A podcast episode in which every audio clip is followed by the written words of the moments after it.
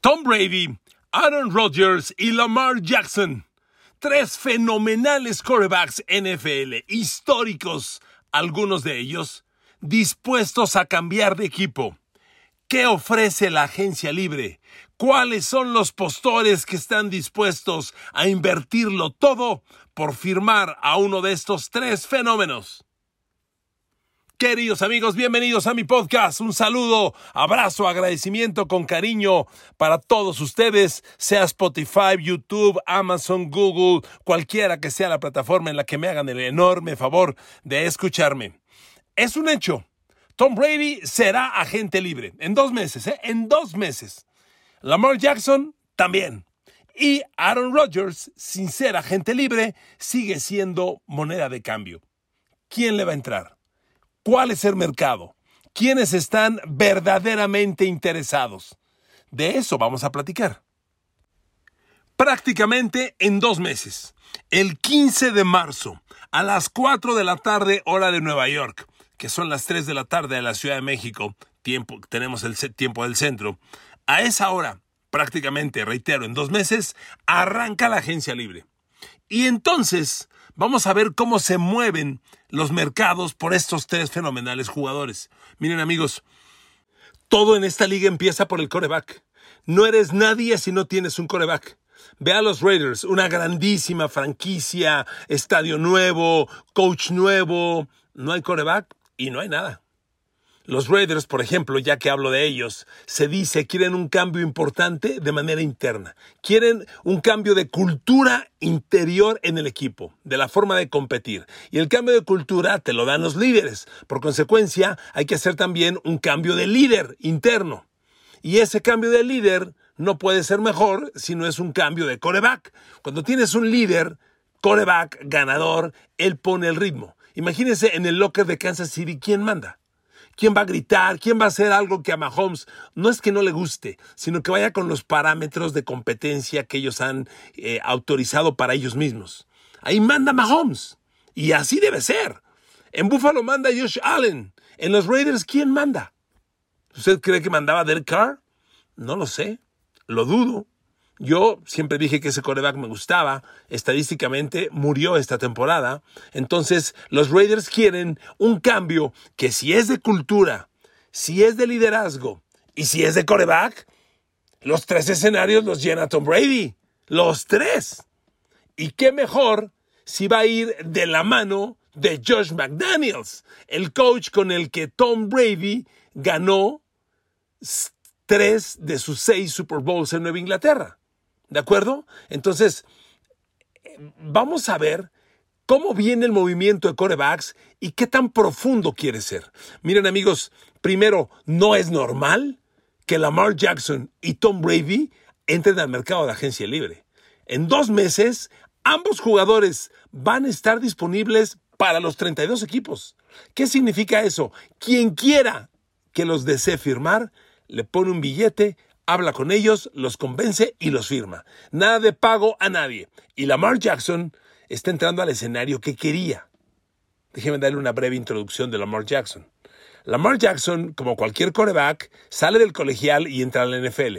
Los novatos que entran a la NFL firman un contrato por cuatro años con un quinto año de opción. Cuando un coreback novato, cuando un jugador novato entró a la NFL y fue buen jugador, por ahí del tercer año de este, de este contrato de novato, se le empieza a negociar para que en el cuarto se le renueve. Cuando llegan al quinto año, cuidado, se puede ir. Lamar Jackson llegó al quinto año y ya terminó su quinto año. Esto significa que va a estar en oferta, en, disponible para los 32 equipos. Esta es una situación que Lamar Jackson quería y ya se va a dar. Aquí lo interesante va a ser qué efecto va a tener.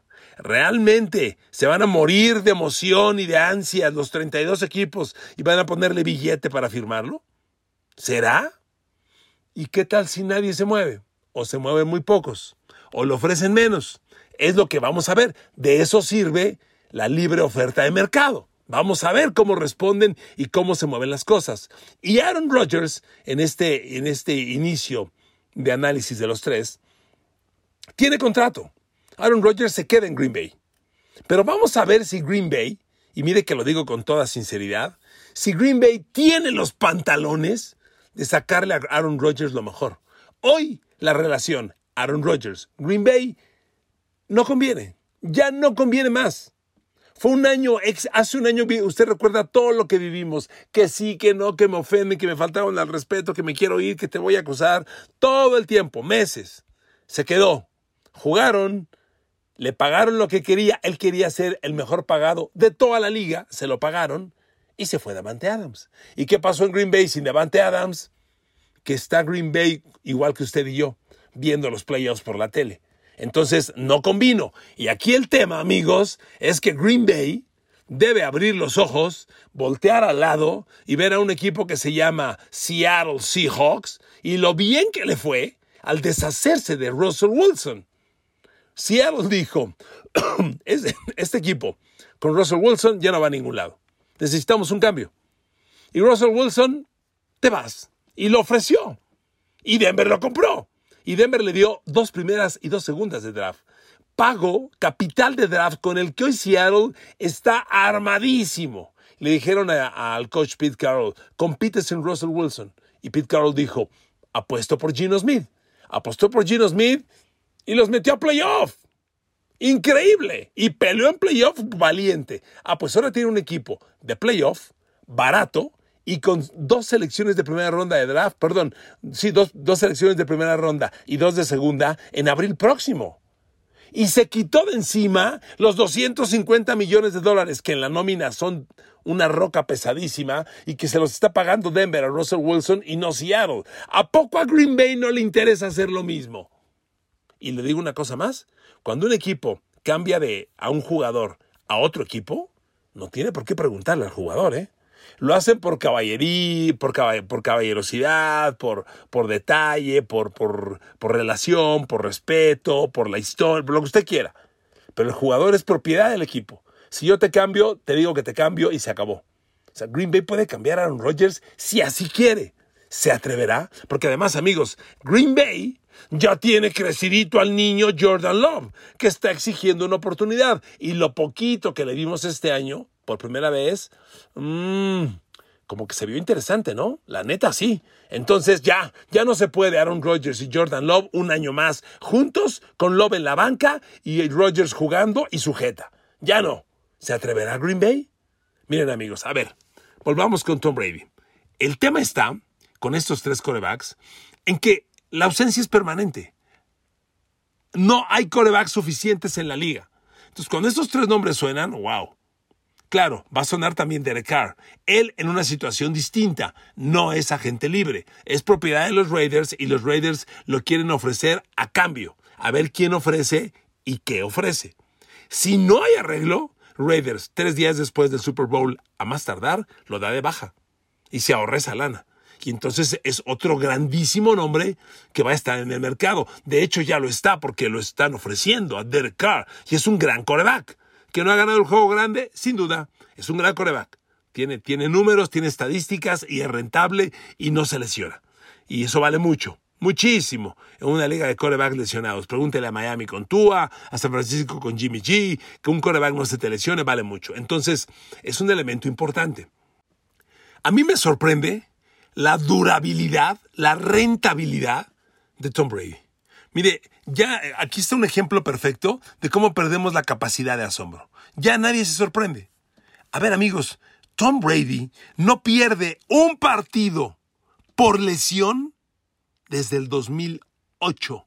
Estamos en el 2023, le recuerdo. 2019, perdón, 2009, 16 partidos jugó 16. 2010, 16 y 16. 2011, 16 y 16. 12, 16 16. Y así, y así, y así. Los últimos juegos que perdió fueron en el 2016, que jugó solo 12. Perdió 4, pero fue la famosa suspensión por los balones desinflados, ¿recuerda? Ahí perdió 4, no fue por lesión. Es increíble, de verdad, increíble. ¿Cómo puede ser tan rentable, tan duradero? ¿Cómo puede ser que nunca se lesione? Nunca es nunca. Es increíble. Bueno, y eso es una cosa. Otra es la rentabilidad. Déjeme darle este dato. De las últimas 14 temporadas de Tom Brady, de las últimas 14, en 12 ha lanzado 4.000 yardas por aire o más. No manches. ¿Qué es eso? ¿Cómo? Incluida esta. Bueno, la última temporada que no lanzó más de 4.000 yardas fue el 2016, que fue cuando no jugó cuatro partidos por la suspensión de, cuatro, de, de los balones desinflados.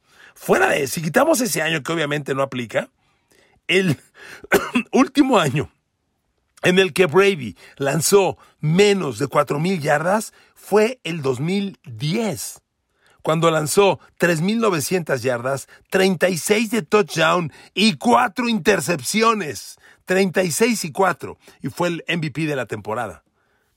Es increíble la rentabilidad. Pero ya nos acostumbramos. Brady no se lesiona, pues es normal. Jugó 17 de 17 partidos, es normal. Lanzó 4.000, es normal. Oiga, este año, con todas sus broncas, 4.694 yardas, 25 de touchdown, 9 intercepciones prácticamente tres touchdowns por cada intercepción, 3 a 1, 27 a 9 sería, tiene 25 a 9.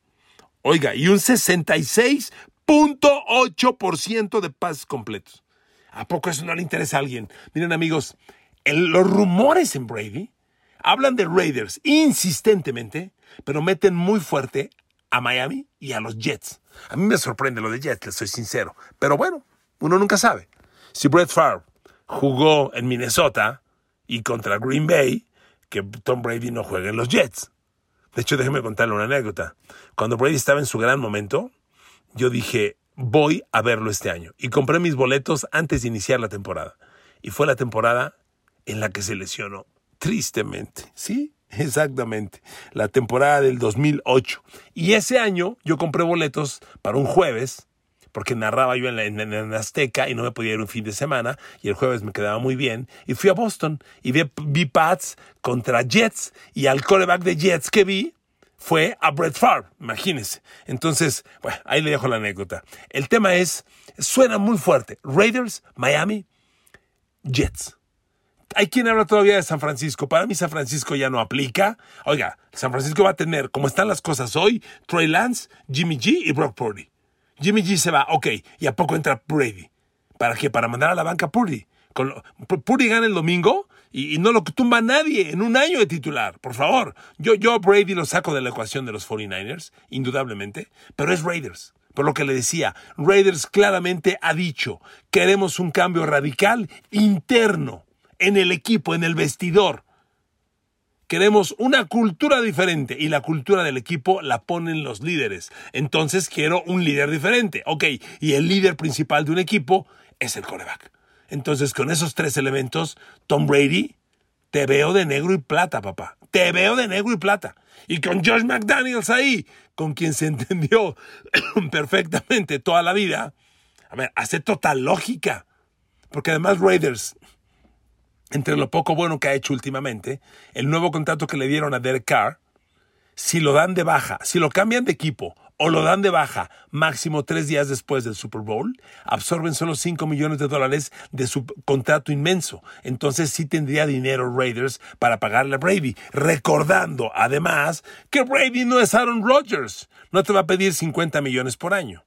Brady está en un mood buscando ganar otro Super Bowl. Y yo pienso, Darren Waller, Davante Adams, Hunter Renfro, Josh Jacobs y Josh McDaniels. ¿Esa ofensiva no se te hace atractiva? No me chinguen, claro que sí, súper atractiva.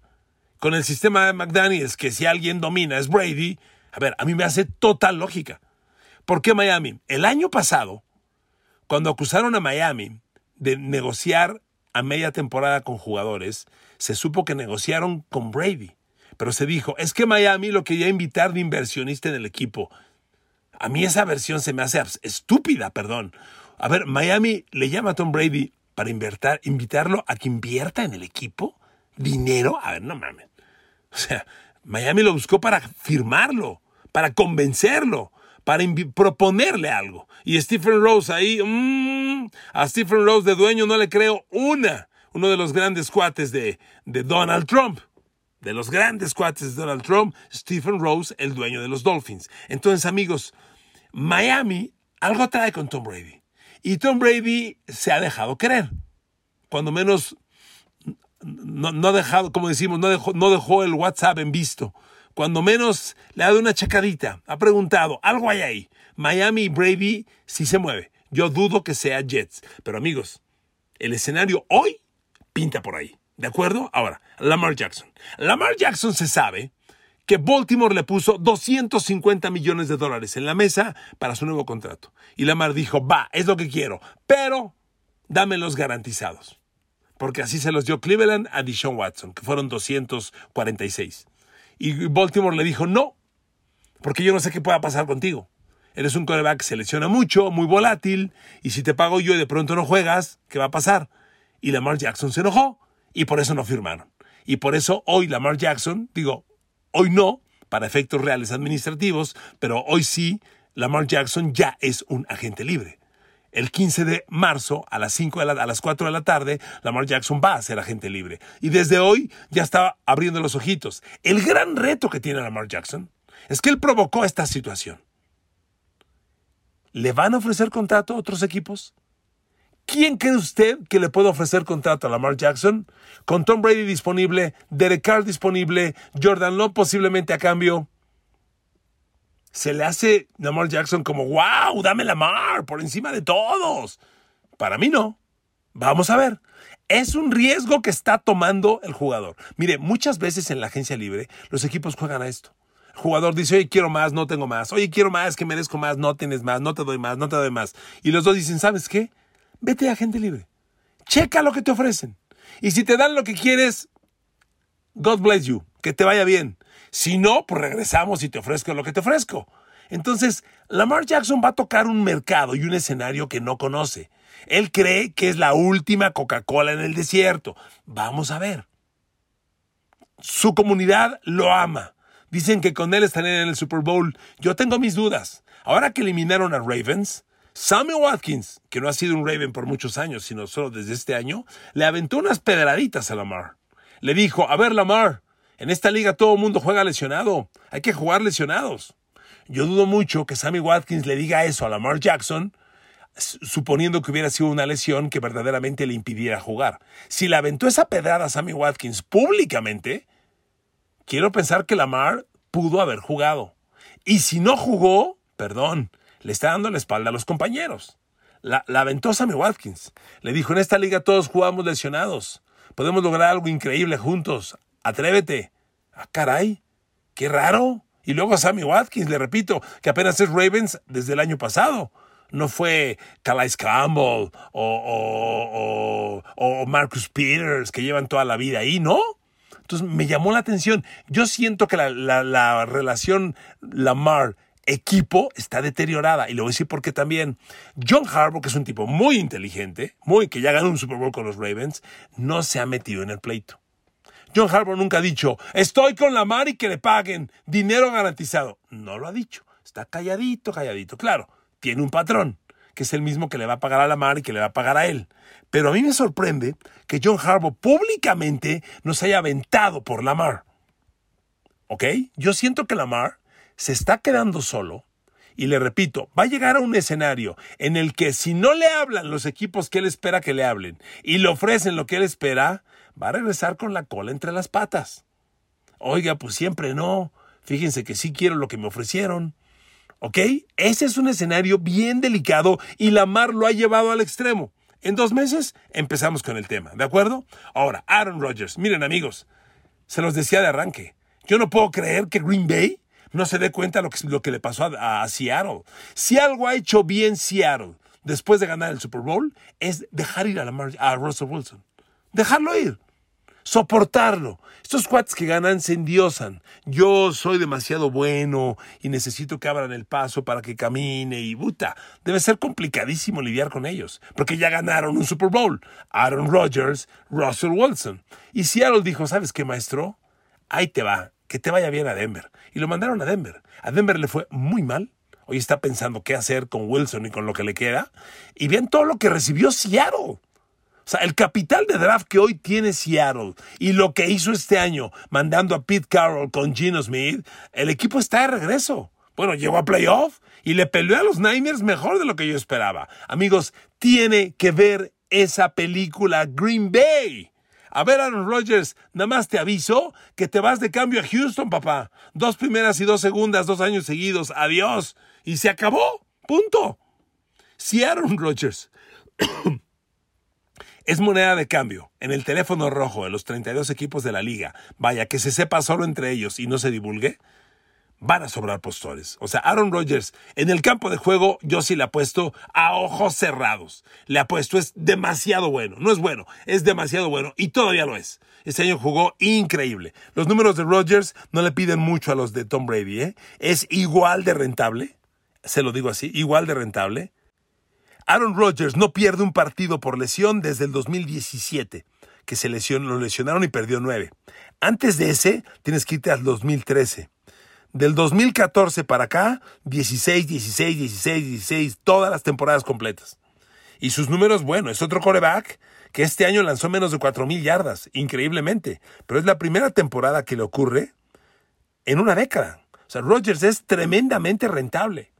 El tema es que se atreva Green Bay, porque Green Bay ya tiene listo a Jordan Love. Lo poco que jugó Jordan Love este año se vio interesante.